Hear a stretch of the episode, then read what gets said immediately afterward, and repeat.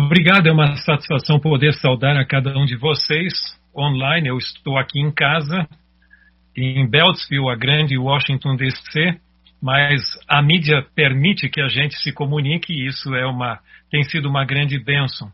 E, com sinceridade, eu fico feliz de ter visto o Dr. Elmer, um amigo de longa data, e também apreciei muito a palestra da Ágata, que, em certo sentido, foi uma introdução ao tema que, que eu uh, estarei compartilhando com vocês. E também oro, e é o meu desejo que o Michelson possa se recuperar o mais rápido possível para continuar abençoando a tantas pessoas internautas e leitores das publicações dele também.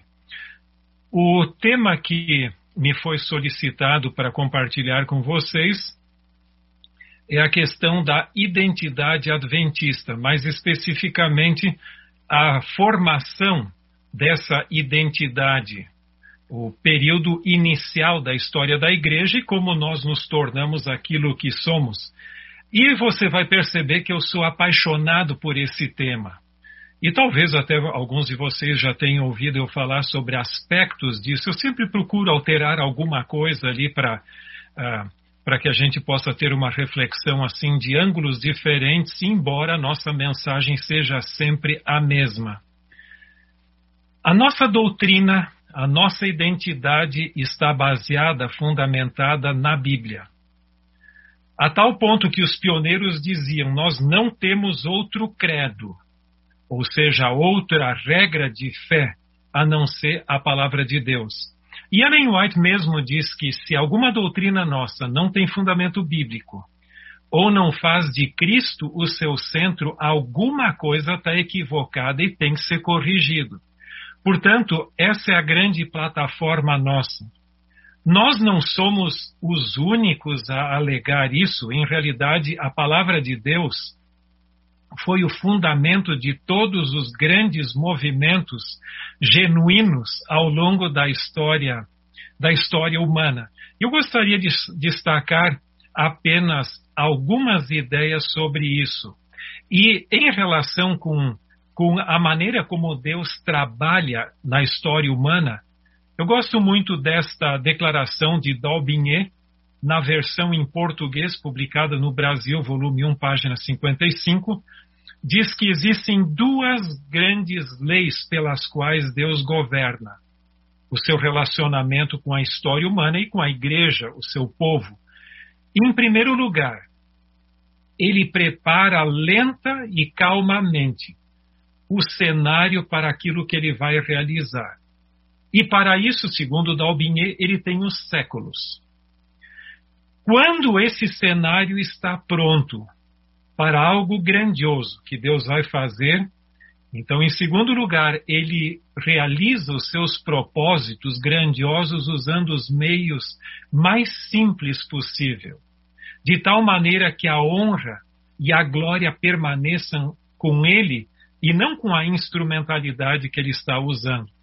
Você sabe muito bem que os apóstolos de Cristo e discípulos, com poucas exceções, eram pessoas humildes, camponeses até a mesma coisa aconteceu no período da reforma, embora você tivesse reformadores com preparo acadêmico como Lutero, Calvino, etc. Mas os nossos pioneiros eram pessoas simples também. Mas eles tinham um grande apego a Deus, Sua palavra e também um compromisso com a oração, pedindo a iluminação do Espírito Santo. E nesse sentido, nós temos três grandes movimentos que eu colocaria como os três maiores da história do cristianismo pela sua re relevância doutrinária, não vou dizer numérica, porque houve outros movimentos também. O primeiro deles, o surgimento do cristianismo. E eu coloco o ano 31, da crucifixão de Cristo, como nós cremos que ocorreu no ano 31, que foi realmente o ponto de divisão da história humana depois, quando o cristianismo havia perdido sua identidade original, nós temos o grande movimento da reforma protestante, e ali foi quando Lutero fixou as, 500, as 95 teses na porta do castelo de Wittenberg.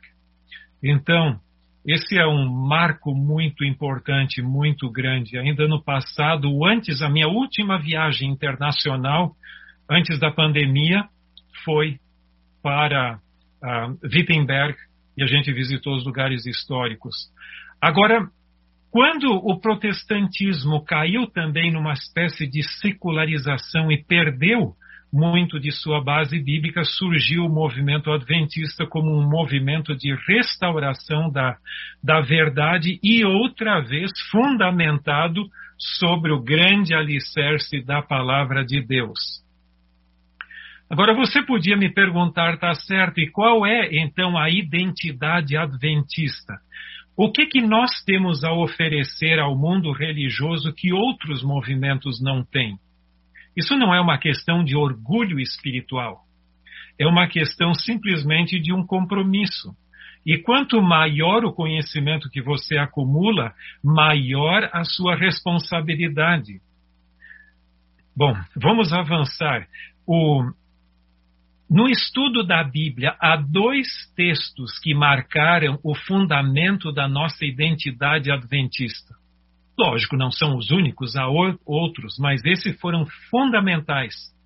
Daniel 8,14, até 2.300 tardes e manhãs o santuário será purificado. E Apocalipse 14, 6 a 12, nós temos as três mensagens angélicas. E nós vamos refletir um pouquinho mais sobre isso ao longo das nossas considerações.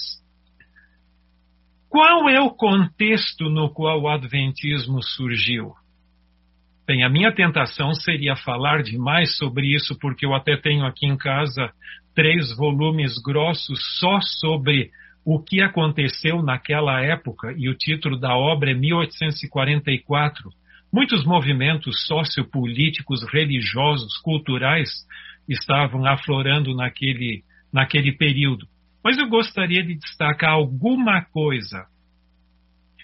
No final do uh, do 18 século, do século XVIII, uh, surgiu um movimento na Europa, com bastante força na França, que é o que se chama de Iluminismo.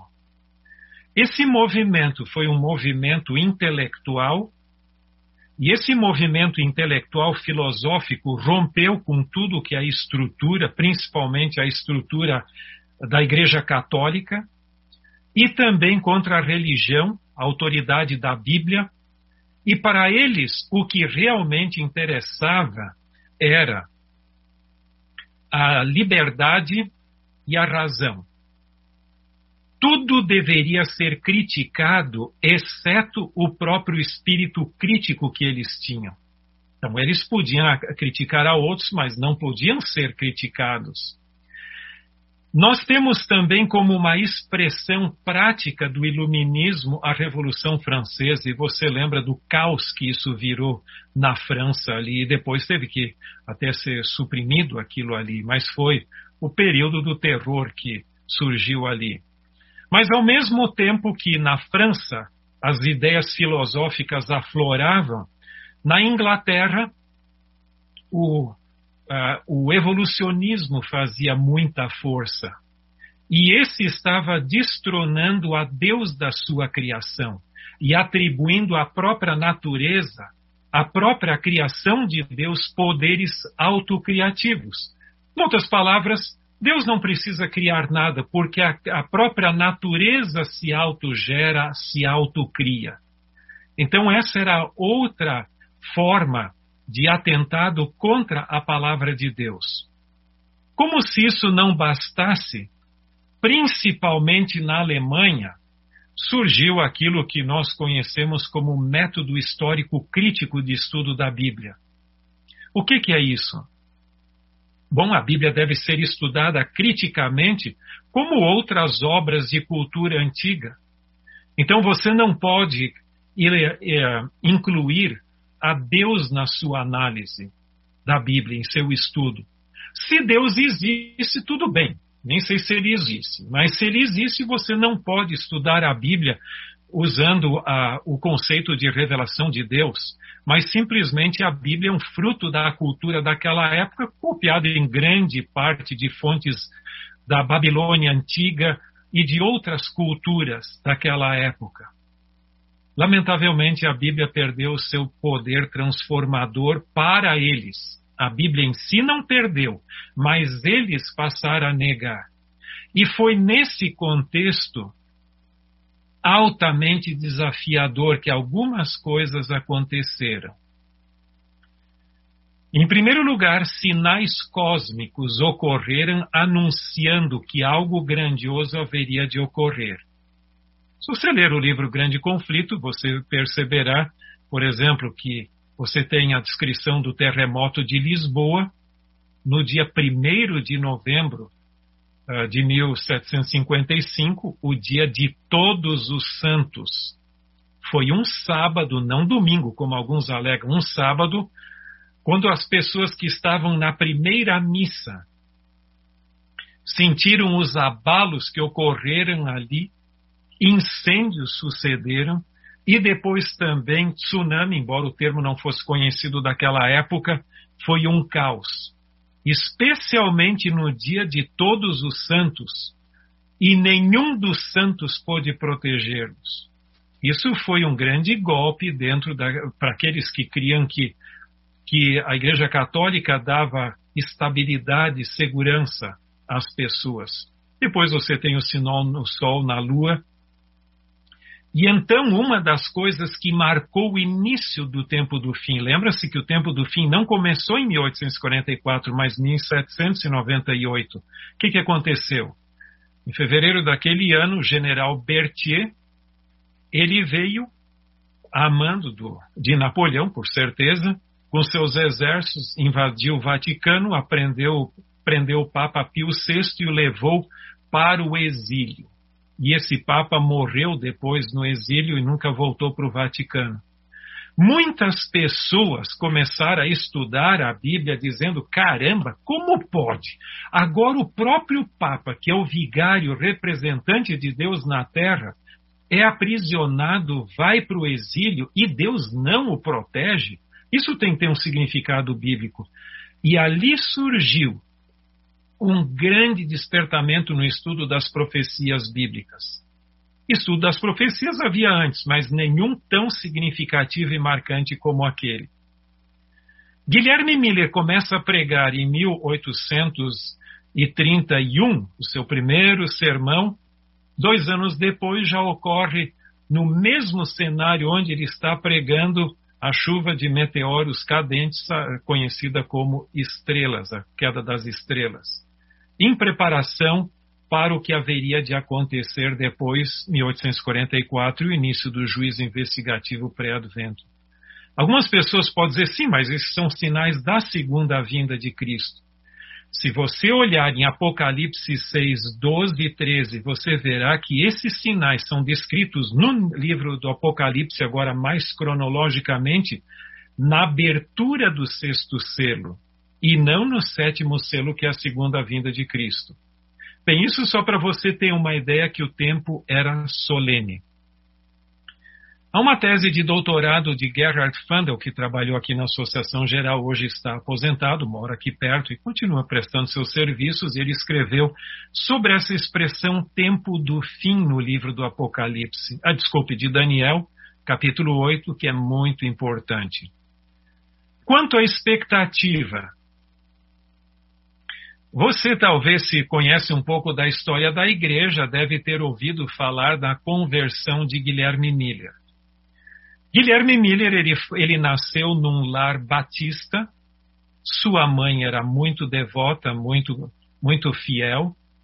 Mas o filho, por influências externas, começou a fazer parte de sociedades literárias da época na sua cidadezinha e leu muito dos deístas, esses que creem no Deus relojoeiro que não se comunica com a, com a sua criação. Ele criou e abandonou. E a mãe se preocupava muito com o filho. Até que o filho criticava os sermões. Dizia, poxa, quando o, o tio, que é pastor, não está, o diácono que lê o sermão impresso, ele é muito monótono. Não dá para aguentar.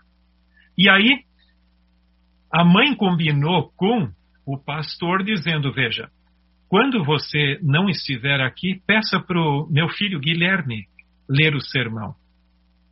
Interessante que ele aceitou. E o sermão, eu até tenho um exemplar do livro, não o original que ele leu, mas da mesma edição. Nesse livro ali de, de sermões, ele leu o sermão de número 8, que de, falava sobre o dever dos pais para com os seus filhos. Eduque o filho no caminho que deve andar e ele não se desviará dele, de acordo com Provérbios. Enquanto ele lia, o Espírito Santo tocou na sua vida e no meio da leitura ele foi se tornou tão emotivo que ele não conseguiu terminar e desistiu da leitura. E depois ele diz que em Jesus eu encontrei um amigo. Ao, depois disso, ele começou a estudar a Bíblia texto por texto, começando em Gênesis 1.1 e terminando em, no livro do Apocalipse. Só que quando ele se deparou com os elementos proféticos da Bíblia, que não são tão fáceis de compreender, ele teve que estudar um pouco mais a fundo. Ele se deparou, obviamente, com Daniel 8, 9 a 14, e aí você tem a descrição, em primeiro lugar, de um poder que profanou o santuário.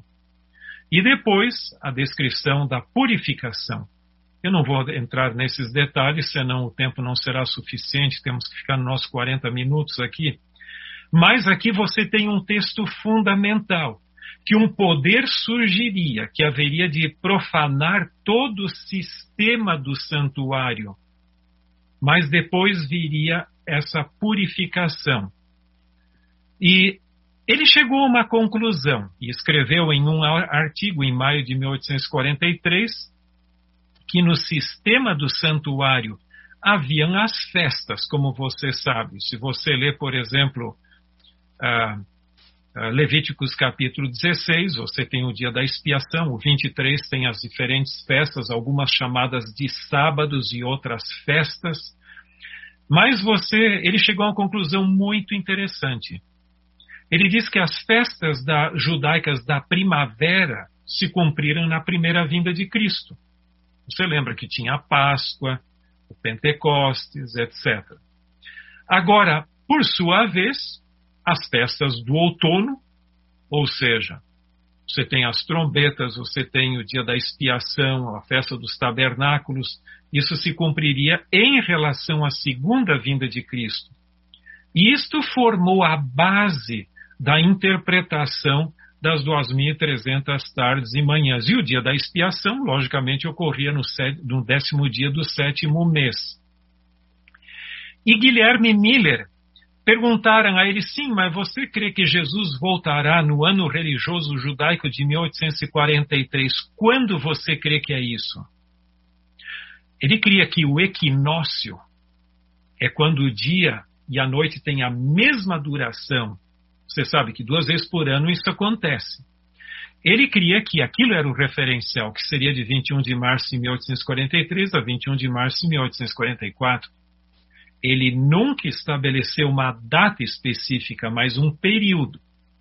Só que depois Samuel não chegou à conclusão de que o décimo dia do sétimo eh, mês ocorreria no dia 22 de outubro de 1844. E isso lançou as bases. O movimento estava aguardando a segunda vinda de Cristo. Algumas pessoas pintam um quadro muito romântico que multidões estavam aqui na fazenda de Guilherme Miller sob a rocha da Ascensão. Não, muito poucos provavelmente a família de Guilherme Miller e de Josué Hines. Se havia algum outro, nós não sabemos. Mas eles esperavam a segunda vinda. E Jesus não veio. Eles estavam equivocados, não em relação com o tempo, mas o evento que haveria de ocorrer. Jesus não viria do lugar santo para esta terra, mas entraria pela primeira vez no lugar santíssimo, como chegou à conclusão um grupo de estudos liderado por, por uh, Iran Edson e também Crozier e Hahn. Não sei se você, meu amigo e minha amiga, já ouviu falar que alguns dizem assim: é, o Adventismo é um erro, porque já começou com o desapontamento de algo que foi errado. Eu lhe diria o seguinte: se desapontamentos desqualificam movimentos, então nem cristão você poderia ser. Porque o período das 2.300 tardes e manhãs começa com o desapontamento do cativeiro, do exílio babilônico e a restauração para voltar a Jerusalém, para restaurar o santuário e os muros e o templo, a cidade. Por acaso a cruz não foi o desapontamento para os discípulos? Com certeza. E depois a restauração. Da mesma maneira, não é de surpreender que esse período conclui com um desapontamento e uma nova restauração. Por que razão? Você sabia que, uh, uh, psicossocialmente falando, desapontamentos são bênçãos? Porque ajudam na ruptura com a tradição e um novo começo. Nesse sentido, nós tivemos alguns equívocos na nossa história. Por exemplo, o desapontamento, eu já falei. Não fosse o desapontamento e não haveria uma ruptura com a tradição do cre dos credos da igreja, das igrejas de onde eles vieram, os pioneiros. Mas como Jesus não voltou, eles começaram a reestudar a Bíblia. Caramba, o que, que aconteceu? Nós esperamos Jesus vir, nós usamos os melhores cronologistas, Yales e Ferguson, e, e não vemos nenhum erro nos nossos cálculos. O que, que aconteceu? E ao buscar respostas para o desapontamento, estudando a Bíblia, eles encontraram respostas para várias perguntas que eles nem ao menos haviam formulado. Isso gerou todo um processo de restauração da verdade. Por sua vez, a teoria equivocada da porta fechada, ou seja, não mais necessidade de pregar o evangelho para outras pessoas, deu tempo para eles estudarem a Bíblia e estabelecerem todo esse sistema maravilhoso de verdades que nós herdamos dos pioneiros. E o antitrinitarianismo, que alguns se escandalizam com ele, os nossos pioneiros não criam na Trindade, foi uma bênção, porque ajudou que eles não aceitassem a doutrina a filosófica da trindade católica e protestante, mas buscasse a compreensão de uma trindade bíblica. Não do Deus inamovível da filosofia grega, mas aquele que, que habita com o seu povo. Portanto, Deus é profissional em transformar equívocos em bênçãos. Isso não foi uma exceção. E qual foi o resultado? Eles começaram a estudar a Bíblia. Ellen White até descreve que eles passavam noites, às vezes, estudando a Bíblia, clamando, orando por nova luz. Existe um equívoco muito sério em nosso meio. Algumas pessoas só leem Ellen White e acham que Ellen White foi que desenvolveu todo o sistema doutrinário. Não foi assim. Se você lê toda a literatura dos pioneiros e o que aconteceu comigo, eu fiquei surpreso de quão pouco ela contribuiu. Ela dizia que Deus não havia chamado para o ministério profético para substituir o estudo da Bíblia, mas para levar a Bíblia. Quando eles não tinham como avançar mais, o Espírito vinha e então consolidava o que eles haviam encontrado de verdades e, e alertava contra equívocos. Então, a função de Ellen White foi mais de confirmação doutrinária do que de iniciação doutrinária. Isso é um ponto que você não pode esquecer para não cair num extremo e dizer Ellen White não contribuiu com nada. Bom, aí é um extremo. O outro foi ela que estabeleceu todo o sistema. Não foi o estudo da Bíblia com a assistência dela, mas não substituindo o estudo da Bíblia jamais e a oração.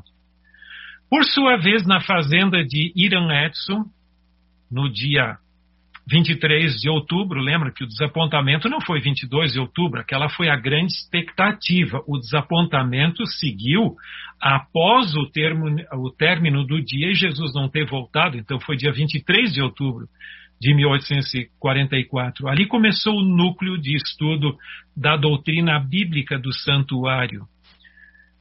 eles chegaram a algumas conclusões muito interessantes, que Jesus continua como intercessor e mediador, mas ele acrescentou uma função. Não se esqueçam que a expressão juízo investigativo não começou ali, começou mais tarde a ser usada, mas eles sabiam que havia uma nova fase que Jesus estava desempenhando. Agora, algumas declarações de Ellen White. No livro Grande Conflito, há uma declaração bastante conhecida, onde ela diz: O assunto do santuário foi a chave que desvendou o mistério do desapontamento de 1844, revelou um conjunto. Em inglês, o, termo, o termo é sistema completo de verdades ligadas harmoniosamente entre si e mostrando que a mão de Deus dirigiu o grande movimento do advento e apontara novos deveres ao trazer à lume a posição e obra do seu povo. Por que, que o santuário é tão importante? Você poderia acrescentar outras razões, mas eu gostaria de destacar só três. Em primeiro lugar, é a morada de Deus. Por acaso o santuário não é o lugar onde Deus habita? Êxodo mesmo diz, 25.8, e far-me-eis um santuário para que eu possa habitar no meio deles. Pode haver um lugar mais importante do que o lugar onde Deus habita? Claro que não. Também é o guardião da lei de Deus, ou seja, o depositário da lei de Deus, os dez mandamentos, o decálogo. E é o centro do plano da salvação. Biblicamente, todo relacionamento entre céu e terra é via santuário. Assim foi no Antigo Testamento e no Novo Testamento também. Você tem muitos textos, mas eu só mencionei, ali só coloquei Hebreus 4, 14 a 16, diz se você tem problemas existenciais, vá junto ao trono da graça, que está no santuário, e busque socorro para a ocasião oportuna. Ellen White continua. A verdade para esse tempo, tempo é ampla em seus contornos, de vasto alcance, abrangendo muitas doutrinas. Estas, porém, não são unidades destacadas de pouco significado, são unidas por áureos fios, formando um todo completo, tendo a Cristo como centro vivo. Que declaração maravilhosa! Então, as mensagens, as doutrinas não são isoladas, elas são todo unido com em Cristo. Isso é que faz toda a diferença. Esta é minha declaração predileta de Ellen White, onde ela diz: Cristo, seu caráter e obra. Então, não é a pessoa mística de Cristo apenas, mas o que ele é e o que ele faz. É o centro e a circunferência de toda a verdade. Ele é a cadeia que liga as joias de doutrina. Nele se encontra o inteiro sistema da verdade. Você percebeu que Ellen White eh, enfatiza que a nossa mensagem não é uma pilha de tijolos, mas é uma sólida parede? Qual a diferença entre uma pilha de tijolos e uma parede? Bem, é muito simples para você que já viu uma construção de uma casa, você pode colocar pilhas de tijolos, muito fácil de derrubar, porque eles não têm nada que conecta. Agora, uma parede é muito mais sólida porque o que sustenta é a argamassa, ou seja, o cimento que une um tijolo ao outro.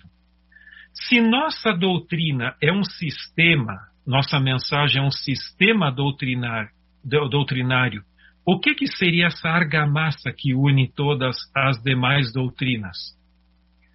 Estudando detidamente o assunto, eu cheguei à conclusão que a nossa mensagem não tem um fator apenas que integra, ou seja, o cimento que une os tijolos das doutrinas, mas tem dois: o santuário e as três mensagens angélicas.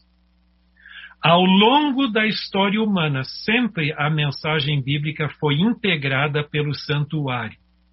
Mas em restauração final da verdade para a segunda vinda de Cristo, a pregação das três mensagens angélicas restaurou esse sistema de verdades maravilhosas integradas pelo santuário.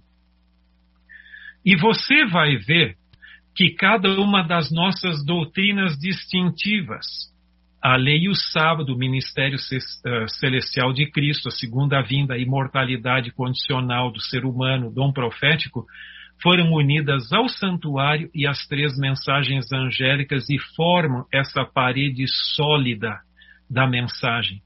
Portanto, o todo é muito mais do que a soma das partes. E esse é um ponto que nós não podemos esquecer. Lamentavelmente, muitos não têm essa ideia do todo com, uh, uh, integrado. Em termos de nossa identidade, aqui eu tenho uma ilustração que eu acho que é significativa, é um gráfico semelhante aos outros, mas você verá que enquanto o santuário está sendo purificado no céu, em preparação para a segunda vinda, sobre a terra as três mensagens angélicas estão fazendo a sua obra, gerando um povo que que creia nessa mensagem e a proclame com entusiasmo ao mundo. E Ellen White, no livro Primeiros Escritos, coloca as três mensagens angélicas como degraus de acesso à grande plataforma da verdade. Isso é algo maravilhoso, é lógico, talvez no pouco tempo que a gente tem, nem sempre tudo fica claro, mas você pode estudar por sua conta isso de uma maneira mais detida. Algumas pessoas poderão perguntar, mas escuta, 1844, as 2.300 tardes e manhãs, tem uma base sólida, ah, ah, no caso cronológica, bíblica e histórica? Sim. Aqui tem três livros que eu acho que são muito importantes. O primeiro é de Siegfried Horn e Lynn Wood, onde ele trata desse assunto, a cronologia de Esdras 7. Depois há uma tese de doutorado e também o livro de Juarez Oliveira, onde ele fala também da, da base até astronômica uh, para isso. E se alguém lê em inglês e tem interesse, a biblioteca do NASP Engenheiro Coelho tem esses exemplares e você pode talvez até encontrar na internet. Se você quiser com, compreender melhor essa questão da integração das doutrinas ao santuário as três mensagens angélicas, Aqui estão os materiais que o Dr. Elmer Lima até mencionou, a versão original em inglês e também em português, com os gráficos que eu acabei de mo mostrar para vocês nessa última edição foram incluídos. Quais são os desafios para o nosso sistema doutrinário? Bem, eu gostaria de chamar a atenção de vocês para alguns pontos ainda que eu julgo são, que são muito pertinentes. Em primeiro lugar, o desenvolvimento das doutrinas adventistas, ou do o desenvolvimento doutrinário adventista, tem duas fases bem marcantes. Em primeiro lugar, após 1844, a ênfase estava nas doutrinas distintivas da fé. Por que isso? Todo novo movimento religioso que surge deve justificar a sua existência. Escuta, por que, que vocês estão começando uma nova igreja? Qual é a contribuição que vocês têm a dar que outros não têm? É lógico, se você só mencionar as semelhanças, isso não vai convencer ninguém, tá bom, mas isso nós também temos. Tem que mostrar o que, que além do que todos têm, qual é a contribuição a mais que, que tem. E a outra depois foi também a incorporação das doutrinas evangélicas, como justificação pela fé, a questão da trindade, etc. E ali formou o todo em equilíbrio. Só que ocorreu um pequeno desequilíbrio nessa história. No início, a ênfase estava no santuário e no sistema doutrinário, e depois a ênfase passou para Cristo e suas doutrinas isoladas, quando deveria ser uma somatória de tudo. Esse é um pequeno desequilíbrio, nenhuma doutrina equivocada de minha perspectiva, mas simplesmente deveria ser mais não ou isto ou aquilo, mas os dois juntos. Afinal de contas, quem é o centro da nossa doutrina? É Cristo ou é o santuário? Você podia dizer o santuário, sim, Ellen White fala isso, mas ela também fala de Cristo. Então eu costumo dizer que o centro da nossa mensagem não é Cristo fora do seu santuário, nem o santuário vazio sem Cristo, mas Cristo em seu santuário. Por que não somar em vez de substituir? Aqui é só uma outra forma de ilustrar o sistema doutrinário de Cristo em seu santuário e as doutrinas à volta, doutrinas bíblicas. E dá a impressão hoje que muitos nem compreendem bem a doutrina do santuário e se contentam com doutrinas isoladas. Com base bíblica, com certeza, mas perde aquela força da coerência que um sistema dá. Portanto, eu lhe convidaria, você que está me ouvindo, quem sabe repensar um pouco e vamos, quem sabe, resgatar essa visão sistêmica sólida da verdade que nós legamos, que nós recebemos dos pioneiros. Mas existe um outro problema sério. É aquilo que se chama síndrome da ampulheta. O Dr. George Reed me chamou a atenção para isso uma vez em sala de aula, eu achei muito interessante. Ele diz que muitas pessoas têm dificuldade em conviver com a amplidão da verdade bíblica e se, e se concentram em um só ponto. Não sei como é a história da, na igreja qual você frequenta, mas por onde eu ando, por esse mundo afora, você tem algumas pessoas que têm uma forte tendência monomaníaca. O que nós precisamos agora é só eventos finais. A pandemia está aqui, nós estamos meio sem convicção, precisamos pregar eventos finais. Outro já diz não. O que nós precisamos pregar agora é a reforma de saúde, porque o povo não toma a sério, isso é a nossa mensagem. Outros já dizem não, é a justificação pela fé que é a doutrina mais importante. Uma vez eu estava num, num lugar onde haviam tomado o voto que a doutrina mais importante era a justificação pela fé e queria a minha opinião. Aí eu perguntei: você acha que sem a doutrina de Deus haveria justificação pela fé? Nada existiria sem Deus. Cuidado com essa história de virar monomaníaco e reduzir a amplidão da mensagem a um ponto apenas. Não. Nós precisamos do todo, de maneira bem ampla. Agora, Ellen White também nos adverte no livro Testemunhos para Ministros, uma visão que ela teve sobre Satanás e seus anjos tentando enredar o povo de Deus nesses últimos dias. E ela diz: ao se aproximar o povo de Deus dos perigos dos últimos dias, faz Satanás ardorosa consulta com seus anjos, quanto ao plano de maior êxito no sentido de lhes transtornar a fé. E agora Satanás falando. Levá-los-emos então a concluir que as reivindicações de Cristo são menos estritas do que uma vez creram e que, pela conformação com o mundo, exercerão maior influência sobre os mundanos. Não é isso que nós estamos vendo hoje? Muitas pessoas falam em contextualização. Lógico que precisamos contextualizar os métodos, a apresentação da mensagem, mas cuidado para não eliminar a essência da mensagem, os grandes fundamentos da fé, porque se você elimina eles, você simplesmente acaba com a identidade. Isso que está acontecendo.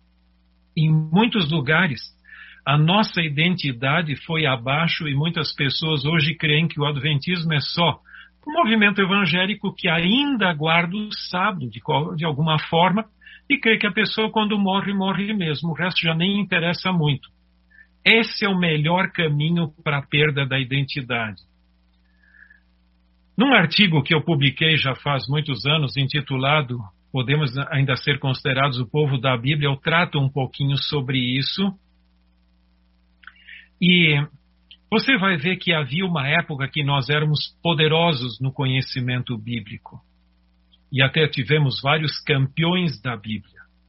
Mas parece que o existencialismo entrou de uma forma tão forte que muitas pessoas hoje creem no automaticismo da religião. Ou seja, eu aceito a Jesus como meu salvador, pessoal, está tudo muito bem, maravilhoso, e a doutrina é muito enfadonha, não preciso dela. Seria muito irônico eu dizer que eu amo profundamente a minha esposa e detesto as suas ideias andarão dois juntos se não houver entre eles acordo? Enquanto o mundo cristão aceita a Jesus como Salvador, mas não quer saber dele muito como, como Senhor, quer reavivamento, mas não quer reforma, e se compromete com a pessoa de Cristo, mas não tanto com seus ensinos, o Adventismo tem esse compromisso mais completo com os ensinos de Cristo e não só com a pessoa mística de Cristo. Agora, por que quando nós estávamos mais distantes do fim, nós tínhamos maior convicção? E agora que nós estamos mais próximos e em meio a essa globalização do erro, nós estamos mais superficiais, somos mais superficiais e vulneráveis às ideologias contemporâneas? Isso é a estratégia de Satanás. Simplesmente para nos deixar enredados e não ter convicção. Nós precisamos desesperadamente resgatar a nossa identidade original se queremos ter um futuro. Ah. E Ellen White nos adverte: não é a oposição do mundo que devemos temer, e sim os elementos que trabalham entre nós que têm prejudicado a mensagem. Por quê? As críticas externas nos unem, porque a gente acaba tendo que enfrentar um, um inimigo comum externo. Mas as críticas internas nos dividem. E isso é o grande problema que nós estamos enfrentando críticas que no passado eram apenas externas, hoje estão dentro do nosso próprio meio. Eu gostaria, antes de concluir nossas considerações em um minuto assim, chamar sua atenção para uma analogia. Vamos supor que o carro de baixo, esse Nissan, é meu e eu quero lhe vender. E um outro amigo, quem sabe até o Dr. Elmer Lima mesmo, tem o carro de cima um Honda, bem incrementado também, e eu quero lhe vender e o preço é o mesmo. Agora, quando você me pergunta, escuta, por que, que você quer que eu compre o seu carro e não o dele? Eu digo, bom, porque o meu carro tem rodas. Eu quero que você compre o meu carro porque ele tem portas. Ele tem até um para-brisa. Por favor, compre o meu carro porque tem um volante, tem até um motor dentro dele. Por favor, compre o meu carro e não o do Dr. Elmer Lima. Você acha que isso convenceria você para comprar o meu carro e não o dele? Não creio. Se um carro não tiver o que eu estou mencionando aqui, nem carro é. O que faz a diferença é que sensores, que acessórios o meu carro tem que o dele não tem. Então é o algo mais. Sabe que nós queremos converter o mundo muitas vezes oferecendo a eles o que eles já têm? Isso não convence. Se não, se você não pregar Cristo e sua palavra, você nem cristão é, desculpe. Mas você tem que colocar esse algo mais que é o diferencial que o mundo que, o, que a igreja adventista tem a oferecer ao mundo que os demais têm. Isso é que se chama identidade que transforma nós o que somos.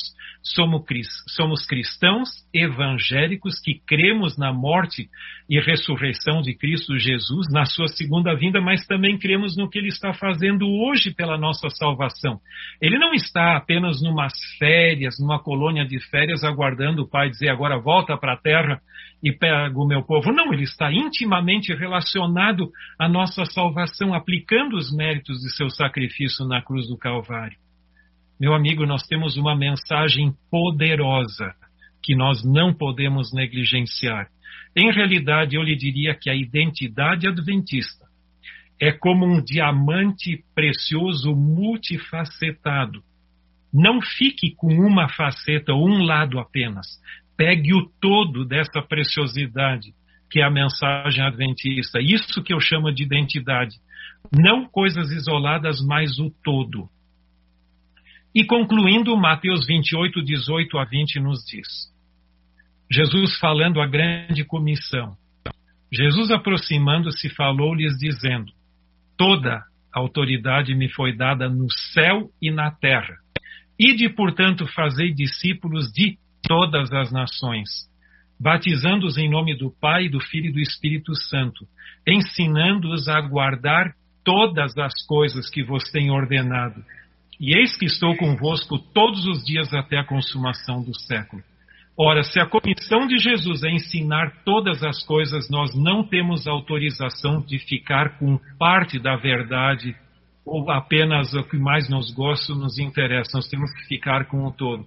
E que Deus abençoe você e eu a sermos leais a esta grande comissão e proclamarmos a mensagem integral da palavra de Deus a toda nação, tribo, língua e povo.